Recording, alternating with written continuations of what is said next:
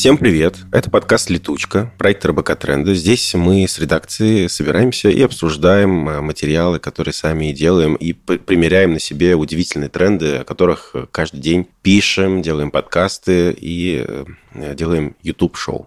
Меня зовут Далер. Я Таня. Меня зовут Катя. Меня зовут Лена. Да, к нам сегодня присоединилась э, наша коллега Лена. Лен, можешь рассказать пару слов про себя, пожалуйста? Я очень не, очень не красноречивый человек, что можно будет легко заметить в ходе этого подкаста, поэтому я очень тронута тем, что ребята все-таки рискнули и пригласили меня а, мяться, запинаться и подбирать слова прямо прямо вот так вот. По нашим зум-встречам, Лен, э, я совсем другого мнения о тебе. Ну ладно, хорошо. Да, в следующий раз можно записать зум-встречу и выложить ее в качестве подкаста «Летучка». Пригласили меня, чтобы рассказать о десакрализации секса, а еще послушать дрель, которая у меня сейчас на фоне, прям вот сейчас включилась. Ну, будем надеяться, не услышат ее. Ну и хорошо. Сегодня мы собрались обсудить разные штуки, которые все, наверное, объединяют с тем, что в них, с одной стороны, сталкиваются какие-то установки, стереотипы, там, традиции воспитания, с другой стороны, какая-то э, практичность, что ли, и отказ от каких-то надуманных табу и вот таких вот штук.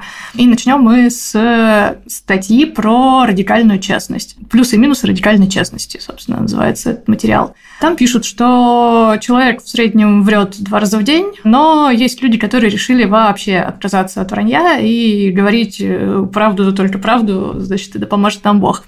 Этот концепт называется радикальная честность. Он говорит о том, что ложь приносит страдания, фрустрацию, очень мешает жить, повышает уровень стресса, не дает людям выстраивать какие-то нормальные доверительные отношения, и поэтому, чтобы решить все эти проблемы, надо завести привычку всегда говорить правду, не пытаться как-то приукрашивать, в общем, вещи. У этой концепции есть и сторонники, и противники. Собственно, в материале мы разбираем в чем плюсы, в чем минусы этого всего. Ну и пишут, что, значит, из плюсов это уменьшает количество проблем в коммуникации, когда там мы не замалчиваем долго какие-то проблемы, а прямо говорим, например, что нас что-то не устраивает, вот, э, повышает уровень доверия. Человек, который говорит всегда правду, он более уязвимый. Это как бы вызывает у окружающих отклик и желание как бы тоже довериться и быть более честными. Вот. Это помогает окружающим. Конструктивная критика, в общем, помогает развиваться, позволяет выйти из зоны комфорта и вот это вот все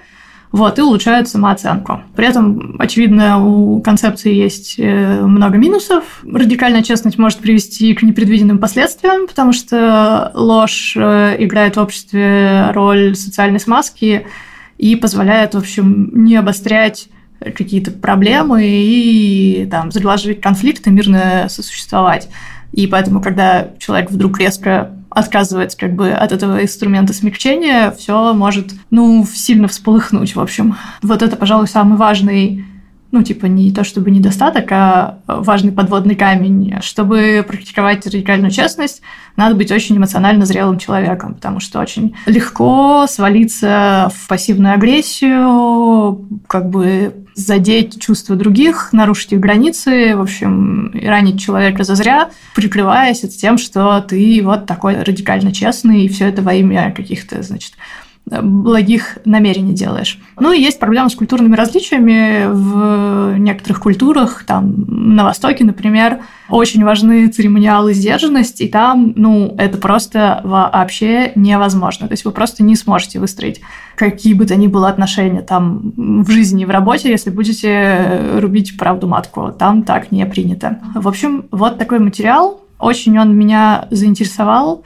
потому что, ну, меня очень бомбит от темы честности. Я считаю, что честность очень сильно переоценена, и в изрядном количестве случаев она абсолютно не нужна, не приносит никакой пользы, и ничего, кроме ощущения твоей правоты, она не дает. При этом кучу проблем может вызвать. Что вы думаете, коллеги? Мне нравится ремарка в статье, что, будучи честным, э, важно делать это так, чтобы вот твой собеседник не был задет. То есть нужно быть не агрессивно честным, а как бы мягко, аккуратно доносить э, свою мысль. Если быть честным в таком ключе, то мне эта позиция достаточно близка. Хотя я понимаю, что, ну, согласен, э, наверное, с тобой, что не всегда нужно прям вот э, говорить все, что у тебя есть на уме. Мне близка позиция вот восточных стран. А я не совсем понимаю, в каких случаях честность может, ну, навредить и почему во многих случаях. То есть вот, ну, я, например, для себя до прочтения этой статьи примерно лет за 10, а, в принципе, сделала вывод, что врать мне сложно и врать непонятно нафига надо. Я, в принципе, практически никогда не вру, и а, я пока что не замечала, чтобы это приводило меня к каким-то проблемам. Ну, кроме тех случаев, когда, да, ты уже пытаешься рассказать, а я тебя, урода, сразу знал, что ты вот такой. Вот, но я так редко делаю. Вот, я просто хотела поинтересоваться, а в чем именно могут быть проблемы, связанные с этим? Не знаю, на самом деле окружающих людей очень слабо волнует э, реальное мнение других по большей части. И, условно говоря, в большинстве каких-то бытовых ситуаций они хотят, чтобы их похвалили, погладили и как-то потешили их э, самолюбие. Они вообще не хотят знать, Э, твое реальное мнение о чем бы то ни было. Я не согласна. Когда под, кажется, подружка что... тебе хвастается новым платьем, и говорит, о, смотри, я купила такое классное платьишко, и она в полном восторге от нее. Она не хочет в этот момент услышать, типа, ну, оно довольно уродливое и не стоит своих денег, даже если это правда. Ей сейчас от тебя нужно другое. И твоя честность не принесет никакой пользы этой ситуации ни с одной стороны. Но я не согласна. Если бы я купила платье, которое плохо на мне сидит, я бы хотела, чтобы мои друзья мне об этом сказали. У тебя есть глаза, ты можешь оценить, как на тебе сидит что бы то ни было. Мнения могут быть разные, и э, именно этим они как бы важны разговоры. Я тоже стараюсь не врать, совсем не врать, наверное, не получается, но я здесь согласна с Леной в том, что, кажется, последствия сильно преувеличены. Кроме того, мне кажется, что важно различать э, честность и какое-то отсутствие фильтров. Ну, то есть э, радикальная честность не предполагает, что ты вообще не задумываешься о том, что ты говоришь.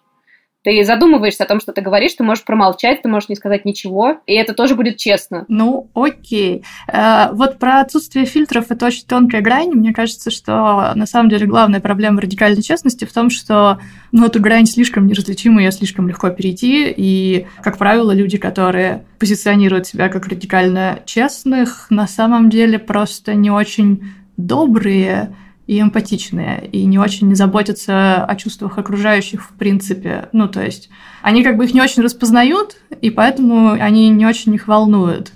Ну, то есть мне как бы это видится как-то так скорее. Ну, мне кажется, тут на помощь э, всегда должна приходить э, техника, там, как она называется, сэндвичи или бутерброды, когда ты, допустим, тебя там спросили, как тебе моя картина? А ты говоришь, ну, звездочки красивые, ну и краска дорогая.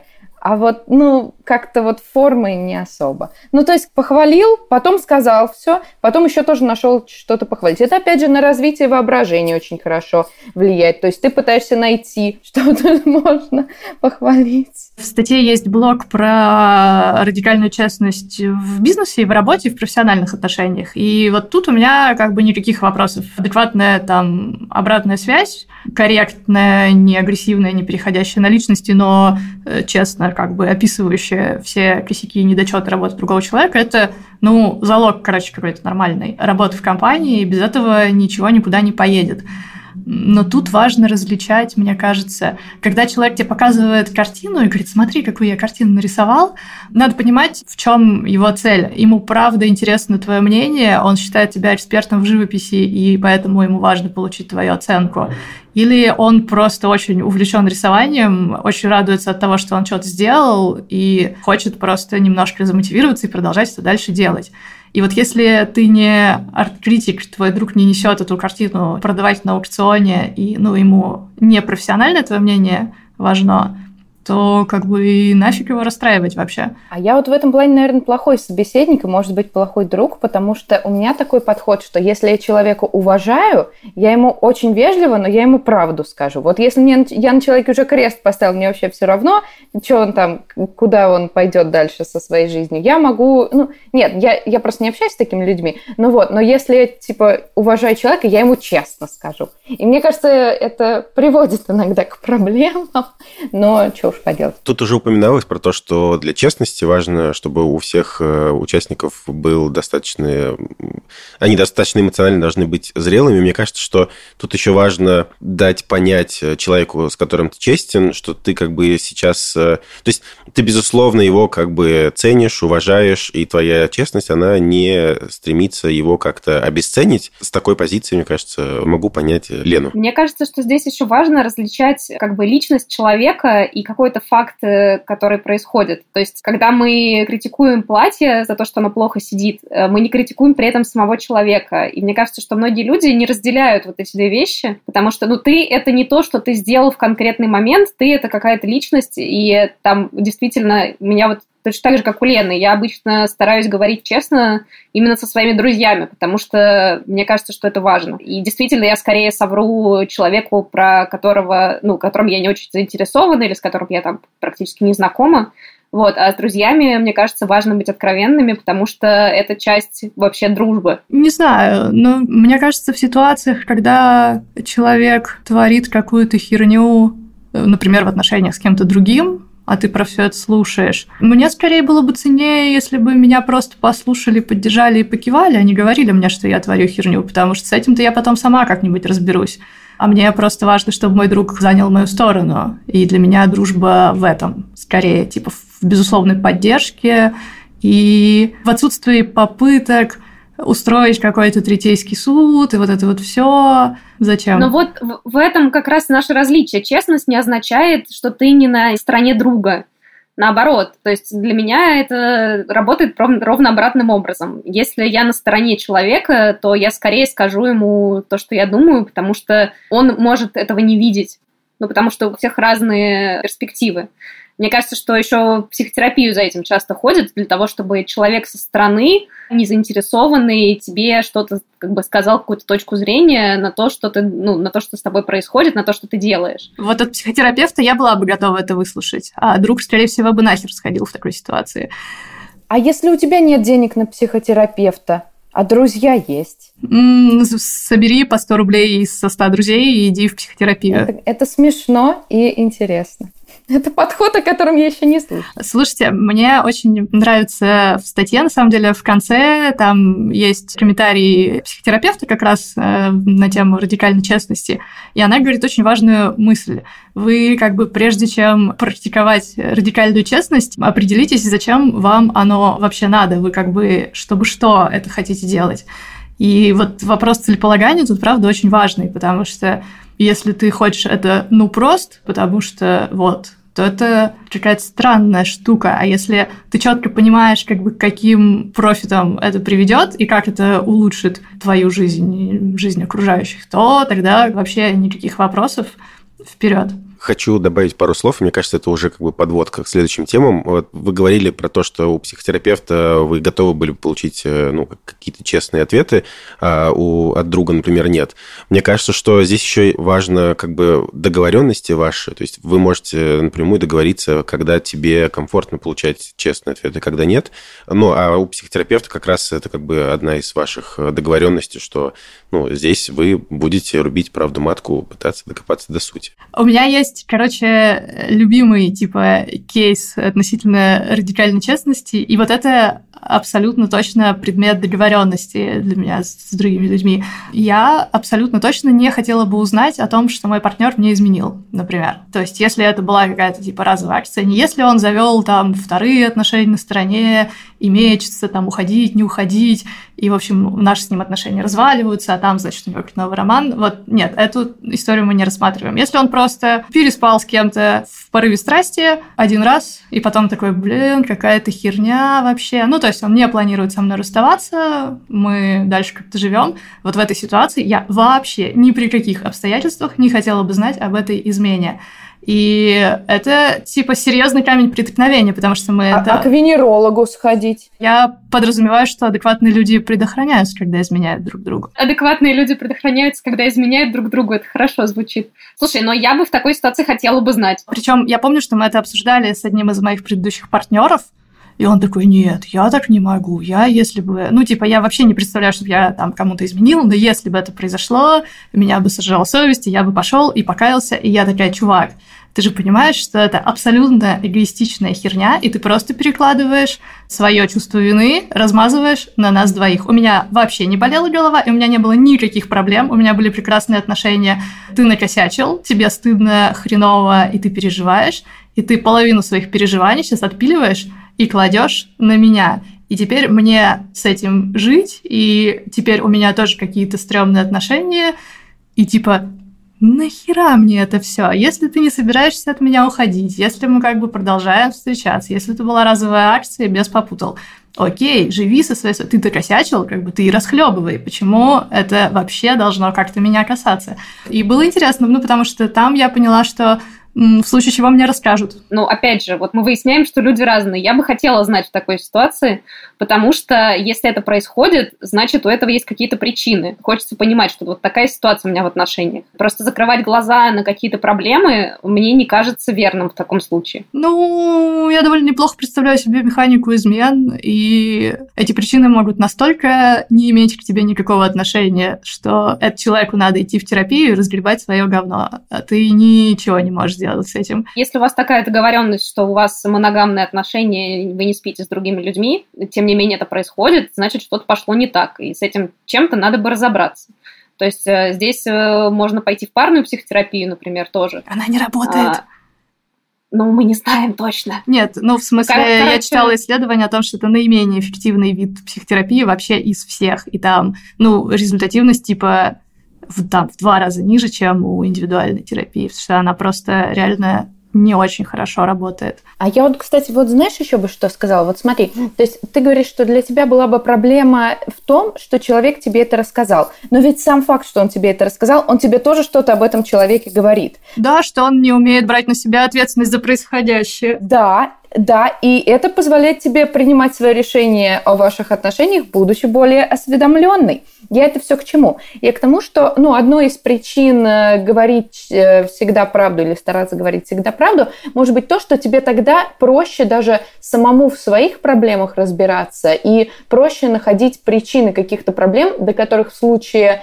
если бы все постоянно э, врали, приходилось бы докапываться дольше. И еще я хотела сказать, что мне в этом тексте очень нравится то, к чему приходит вот второй приглашенный психолог в финале, что э, перед этим нужно самому себе перестать врать и сам, самим собой быть честным, что это даже важнее.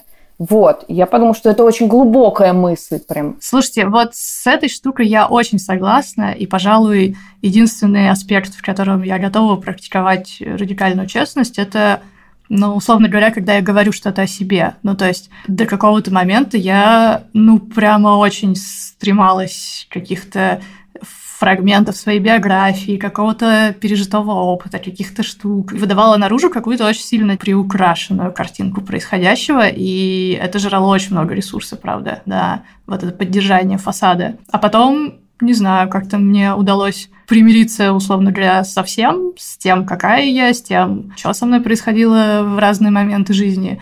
И сейчас мне нормально рассказывать про себя какие-то вещи, о которых я раньше, ну, годами, типа, рассказывала только психотерапевту, и об этом не знал там никто из моих близких, никто из моих друзей. Поэтому вот насчет честности с собой, это прям да. Ну, согласись же, это дает тебе ресурс еще и менять свою жизнь в лучшую сторону. То есть самой себе в чем-то признаешься, такая, опа, ну, это скорее просто история, да, про то, что ты себя принимаешь, э, безусловно, и полностью, а не только какими-то приятными кусками. Ну вот, да, да. Ну что, поедем дальше?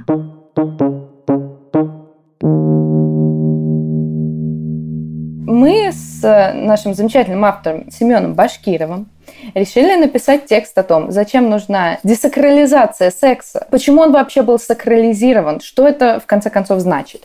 И, в общем, Сакрализация, ребята, это придание какому-то феномену или явлению священных качеств. Но не буквально, а в том, что это явление начинает восприниматься как что-то очень важное и так или иначе связанное с какими-то еще вещами, которые можно воспринимать как «Ой, это же святое». Ну, там, например, так вот секс привязывается к браку, и важность женской девственности, почему только женской, прости господи. Вот, они все связываются в такой огромный моток чего-то такого невероятно важного, и мы на это все смотрим и думаем, как, как, же это, как же это должно быть все хорошо и правильно сделано всегда. Вот.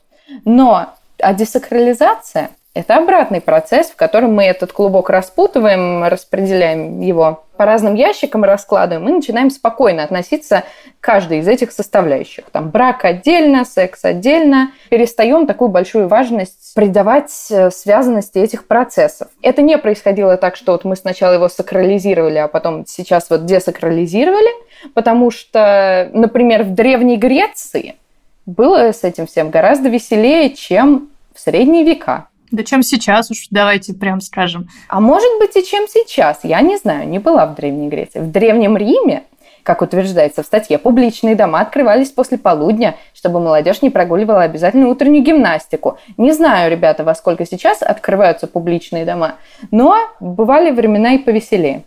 Вот, но дело тут не только в веселье, а в том, что в патриархальных обществах вот этот подход сакрализирован, он мешает людям, может даже ломать их жизни. Это вот Залина Маршенкулова нам рассказала, что кто-то вступает в сексуальные отношения и мучается, потому что думает, что обязан теперь любить этого человека, а других любить не обязан. Это, в общем, это все очень грустно. Может быть. А может и не быть, если относиться к этому проще, утверждают эксперты в нашем тексте. Я не знаю, вы вот согласны? Я абсолютно. Мне очень нравятся еще тезисы про десакрализацию и секс-просвет. Собственно, в чем главный как бы поинт десакрализации секса, когда это не что-то тайно за семью печатями, запретное и божественное, то об этом начинает быть можно нормально словами через рот разговаривать.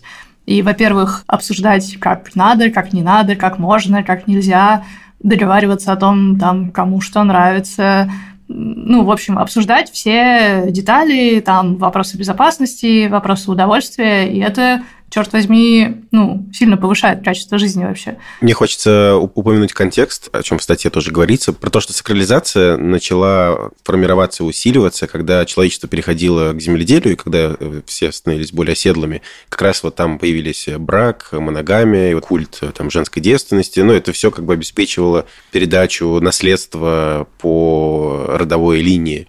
И потом это все уже закреплялось в каких-то там религиозных, культурных э, нормах и законах. Ну и, и потом уже, да, секс тоже стал там регламентирован. Мы теперь до сих пор от этого страдаем. Э, и интересно, но здесь у меня уже нету никаких фактов, но не происходит ли десакрализация секса сейчас, потому что, думаю, мы преимущественно про западный мир говорим, стал, э, ну, другое как бы отношение, другое свойство у капитала. То есть общественная жизнь поменялась вот в этом смысле, и не потому ли сейчас как бы скрепы все немного ослабевают? Не, ну и поэтому, конечно, тоже. Мне кажется, по, по многим причинам тут тебе и феминизм, и то, что женщины стали наконец-то ну, довольно самостоятельными в экономическом плане. Там женщине больше не обязательно вступать в брак вообще, чтобы свести концы с концами.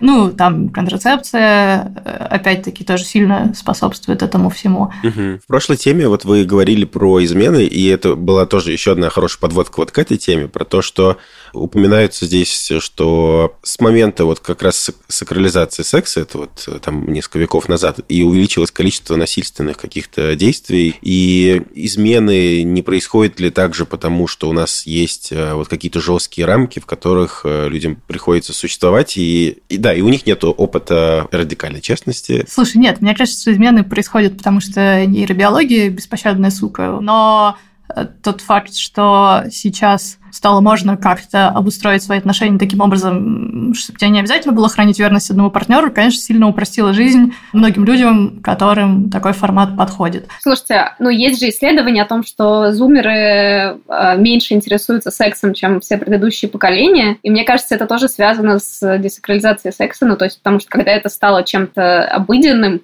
это уже перестало быть настолько интересным. Да, у нас же был прекрасный видос про это даже, где психолог Александр Рикель как бы про это и рассказывает. Причем там какой-то совершенно скандальный такой заголовок, типа поколение Z больше не интересуется сексом. Все такие, вот. А видос-то очень адекватный, на самом деле, вот ровно про то, что секс утратил ореол запретности, сакральности и вот этого всего, и теперь люди ну, в общем, тянутся к нему не потому, что это нельзя и что-то очень вожделенное и запретное, а как бы тянутся к нему, потому что хотят, а если не хотят, то и как бы и не тянутся. Тоже классный видос, надо будет его это прикрепить у меня есть два вопроса. Во-первых, мне интересно, как проводилось это исследование. То есть мужик такой из поколения, например, X ходил и такой, так, ну вот, когда я спрашиваю, интересует секс, люди из поколения X отвечают мне да, чаще, чем зумеры, которые обычно убегают на другую сторону улицы. Ну, ну ладно, нет, думаю, что это было не так. А второй вопрос у меня, а вам не кажется ли эта тенденция, ну, грустненькой? То есть, нет. как бы, вот раньше, не сама десакрализация, а вот то, о чем мы говорим, что интереса нету. Раньше раньше, сейчас вот сидишь на Ютубе, там, не знаю, смотришь Дудя. Признанного иноагентом на территории Российской Федерации. Сидишь и вместо того, чтобы искать себе приключений разных интересных, потом в кожвендиспансер, ты сидишь и каким-то пассивным неинтересным досугом занимаешься, и что жизнь как бы потеряла искру, которая в ней раньше была. Вот не кажется Нет, не так? потеряла. Лен, ты, видимо, не зумер, и тебя секс интересует. Э, а их, э, если не, не интересует, то они и находят занятия интересные. Ну, справедливо. Э, не знаю, типа, судя по секс-позитивной тусовочке, с которой я как-то периодически взаимодействую, нет, всех все прекрасно интересует, просто... Так у тебя там выбор. Они такая. сейчас как бы научились и про консент, и вот про это все, и руки мыть там, и предохраняться как следует, и обсуждать все. Даже если люди стали заниматься сексом поменьше, чем в предыдущем поколении, поколения, то меня это не очень печалит, потому что они явно стали получать от этого, во всяком случае, имеют шансы получить от этого куда больше удовольствия и куда меньше головника всякого. Позвольте вопрос задать. А в чем вообще тренд? В предыдущей нашей статьи, которую мы обсуждали про радикальную честность, про десакрализацию секса, дальше мы еще про брачный договор будем. Я просто и для себя хочу сформулировать, и слушателям, потому что кажется, что наши темы звучат достаточно как бы мейнстримно, популярно, и непонятно, почему мы вообще это обсуждаем. Тренд в том, что люди начинают переосмыслять какие-то установки, которые до этого существовали веками, потому что оказывается, что эти установки либо не очень работают, либо как-то снижают качество жизни. И, в общем, можно как-то по-другому строить жизнь, и люди пытаются сейчас нащупать новые способы жить эту жизнь нормально. Не знаю, я тогда не мыслила, наверное, словами десакрализация, но я помню, что у меня прям такой переломный момент, который сильно упростил мне жизнь, был момент, когда я наконец-то в своей голове отмотала секс от отношений, короче, до определенного времени. Мне казалось, что эти штуки могут существовать только вместе чтобы у тебя был секс, надо вступить в отношения. И, в общем, ну, до определенного момента это работало, а потом это стало очень мешать, потому что секса хотелось, а отношения вообще нафиг не упали мне. Я как-то все думала, как же... Вот, а потом я такая, блин, ну ведь можно просто мухи отдельно, котлеты отдельно. Это была очень свежая мысль, и очень стало сразу проще. Все равно, мне кажется, есть люди, которые к этому еще не готовы, и вот... К чему? Десакрализации. Mm, ну... Не каждый же готов вот так вот взять и от, отделить это все друг от друга. Сейчас, по крайней мере. Не знаю, мне кажется, что каждый должен быть готов. В смысле, э, я не Будь очень... готов. я, я не очень понимаю, в чем проблема.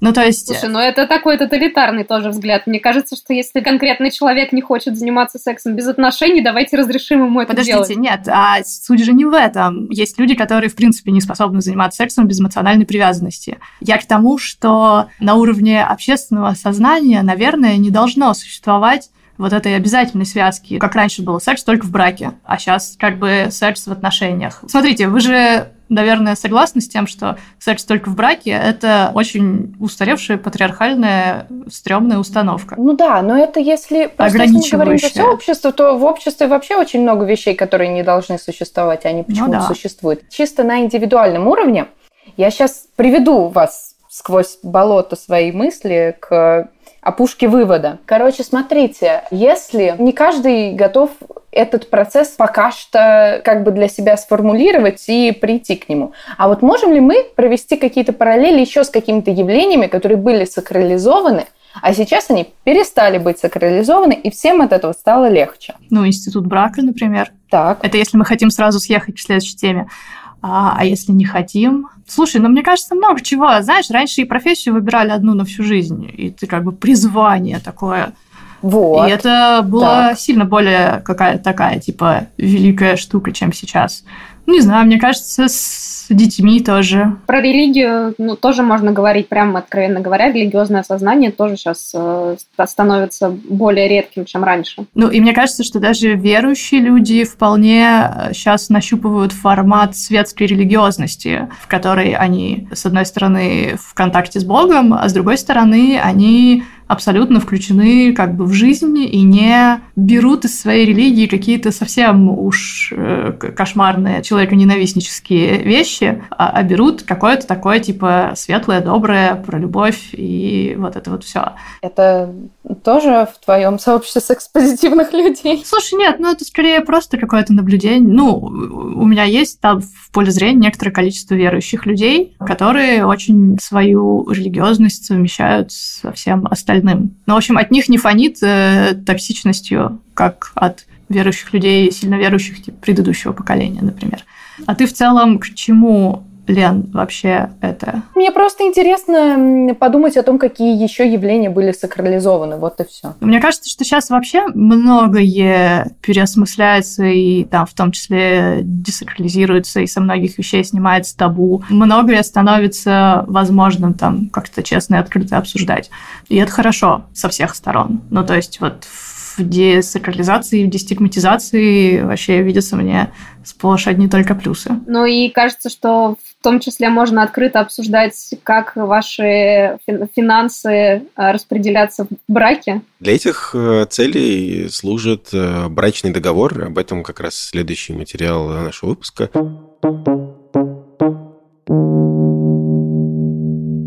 В США и в странах Западной Европы там это наиболее популярное, люди заключают между собой брачный договор, в котором они прописывают э, какие-то важные друг для друга пункты. Этот договор имеет юридическую силу. Ну, например, вы там можете обговорить, э, как вы будете разводиться, как делить имущество, какие-то важные для вас вещи, которые в браке должны соблюдаться, и, ну, если они не соблюдаются, за это действуют какие-то там, условно, санкции. На Западе этим особо никого не удивишь, но в России отношение к такому другое совсем. Вообще стоит оговориться, что статистика такая, что каждый второй брак обычно заканчивается разводом. Это у нас еще какая-то очень оптимистичная, кстати, статистика в статье, потому что... Это в России, да? Нет, мы просто до этого писали тоже по статистике разводов материал, но там была чуть-чуть постарше данные, там 70% браков заканчивались разводами. Ну, если в цифрах абсолютных, вот в 2021 году в России было заключено миллион браков половина из них уже закончится разводом. Э, закончилась или закончится. В чем тренд, э, мы уже проговорили. Честное обсуждение, десакрализация каких-то моментов. Ну, брак, мне кажется, тоже очень сакрализованная вещь. Э, брак случается по любви, по большой. Ты не должен думать о том, как ты будешь в суде оспаривать свою любимую табуретку этого урода, который разрушил твою жизнь. Потратила на него лучшие годы. Когда э, у вас такое отношение к браку, на берегу не обсуждаются ну, важные бытовые моменты, которые обязательно всплывут в процессе. Слушай, да очень многие, не только бытовые, некоторые умудряются заключить брак, а потом типа выяснить, что они вообще ну, радикально по-разному относятся ко всему. Брачный договор позволяет избежать разных там, ситуаций с каким-то спором по поводу имущества, судебное разбирательство, помогают элементарно деньги сохранить, потому что, например, если во время вступления в брак у, там, у одного из э, партнеров был э, бизнес, например, то ну, в общем, короче, э, такие вопросы тоже легче будет решать. Здесь э, приводятся примеры разных звезд, и про них, возможно, не особо корректно говорить, потому что они часто эти брачные договоры используют для своего пиара. Например, у Тома Круза и э, Кэти Холмс было 800 пунктов в своем брачном договоре, и один из них обязывал актрису соглашаться с Томом Крузом во всем и улыбаться ему. После развода за каждый год с Томом Крузом она получила 3 миллиона долларов Да, но вот, вот в отличие от э, западных брачных договоров, в России можно регулировать им только какие-то имущественные вопросы, связанные с финансами, ну, там, распоряжение бизнесом, семейные расходы, передача имущества после развода, обязательства супругов в том числе и связанные с детьми, но не могут э, эти брачные договоры ограничивать право на труд, э, на выбор профессии, место жительства. Также нельзя с помощью этого договора влиять на то, если кто-то из супругов, например, изменил. Ну, то есть в России это такой нормальный, типа, экономический инструмент, который сильно упрощает раздел имущества при разводе. А раздел ипотеки, например, совместный. Вот это пример того, что я наблюдала у своих подруг – когда вы берете ипотеку э, как супруги, а потом разводитесь, то, в общем, при наличии нормального брачного договора очень легко потом, в общем, это все разделить справедливо, и каждый уходит там с каким-то своим куском недвижимости, с какими-то своими финансовыми обязательствами. Честно говоря, не знаю, что здесь еще добавить. Мне кажется, что эта статья идет в хорошем продолжении предыдущих двух, про то, что брак, конечно, десакрализируется, но это, мне кажется, никак не отменяет э, любовь, которая может быть между людьми. Вот. Это просто вещь какая-то про удобство, которая тоже как бы не говорит о каком-то недоверии. То есть мой взгляд такой. Ну, и как будто бы это история про отсутствие иллюзий. Ну, то есть ты, вступая в брак, имеешь в голове информацию, что с вероятностью 50% вы разведетесь. И это нормально. Это типа не хорошо, не плохо, это просто факт и зажмуриваться и говорить, о нет, с нами такого никогда не произойдет, мы состаримся вместе и умрем в один день, это, ну, довольно глупо. Понятно, что ты можешь питать надежду на то, что вы там проживете долго и счастливо и все такое, но подстелить соломки вообще никогда не плохой вариант. Это как покупать типа страховку на тачку. Ты же покупаешь ее не с мыслью, что эх, сейчас я впилюсь в фонарь и, в общем, ну, как бы нет, ты планируешь водить очень аккуратно, соблюдать ПДД и все такое. Но есть вероятность, что ты попадешь в аварию так или иначе. И вот на этот случай ты как бы покупаешь себе эту страховку и потом спишь спокойно. Вот и спи со своей страховкой, а от меня отстань со своим брачным договором. Представляешь, тебе твой, твой солнышко твое любимое подходит и говорит, ну знаешь, я как-то не очень уверен в том, что ты меня не проведешь вокруг пальца, ни мою хрущевку там, не это самое, не заберешь себе. Поэтому давай-ка с тобой подпишем. Неприятно. Тут есть э, раздел в статье, что делать, если партнер против такого контракта. Ну, я бы сказала, так, что же нахер делать? его слать сразу, потому что, ну, это типа для меня вообще прямо... Это тоже подозрительно. Очень серьезно. Типа, если... Можно на него стрелки перевести. Это ты подписывать не хочешь. Ну... Но если вы не готовы к таким радикальным шагам, как Таня, слать нахер, то тут вот приводятся пункты, что делать, если вот э, партнер не готов. Можно привести разные рациональные аргументы. Там вот что брачный договор это дает комфорт, потому что там упрощает некоторые процедуры и так далее. В общем, статья Мне кажется, это какая-то, знаешь, холодные продажи, сценарий типа жесткий. Еще типа не совсем про брачные контракты, но тоже про бабки в семье. Мы в телеграм-канале некоторое время назад выкладывали пост про то, как вести семейный бюджет, и там были разные варианты, типа общий, раздельный и партнерский. Вот, в конце мы прикрутили голосовалку, и результаты там довольно интересные. 54% проголосовали за то, что они хотели бы в своей семье иметь партнерский бюджет, где, ну, типа, часть денег общая, часть денег э, личная у каждого супруга. Вот, 16% проголосовали за раздельный, а 30% хотели бы иметь общий бюджет. Ну и там, конечно, были комментарии типа «главное, чтобы была любовь, а вот это все совершенно не важно». Или там «главное побольше зарабатывать, и тогда вас не будут волновать такие вещи». Ну, черт возьми... Как любовь. черт возьми, нет. Типа бюджет – это тоже важная штука, и ну, вот это вот стремление финансово слиться в одну общую сущность тоже мне совершенно непонятно, конечно. Слушай, ну это же тоже романтично. Представляешь, финансово слиться в одну общую сущность. Звучит-то как, а? Нет, это прямой путь к абьюзу, насилию и... А, общем... а ты, Таня, не знаешь, кто будет больше зарабатывать? Может, абьюз и насилие, Таня, как бы... Придется устраивать Ой, мне. Э, ну, такое, не знаю, э, меня дико пугают просто все вещи про финансовую зависимость в отношениях. Ну, то есть, мне кажется, что ничего хуже этого быть не может. В общем, когда ты не самостоятелен экономически и зависишь от своего партнера. Потому что это открывает такой простор как бы для манипуляций и всякой вообще неприятной херни. Нет, спасибо. Ну, об этом, возможно, мы поговорим в одном из следующих выпусков. Интересная тема, потому что... Спасибо большое, что послушали нас. Э, это был подкаст «Летучка». Э, пишите свои комментарии, что думаете про подкаст. Э, ставьте оценки. Э, рекомендуйте своим друзьям, если вам нравится наш подкаст, хотите, чтобы они тоже нас слушали. Вот. Э, всего вам доброго. Пока. Пока. Пока.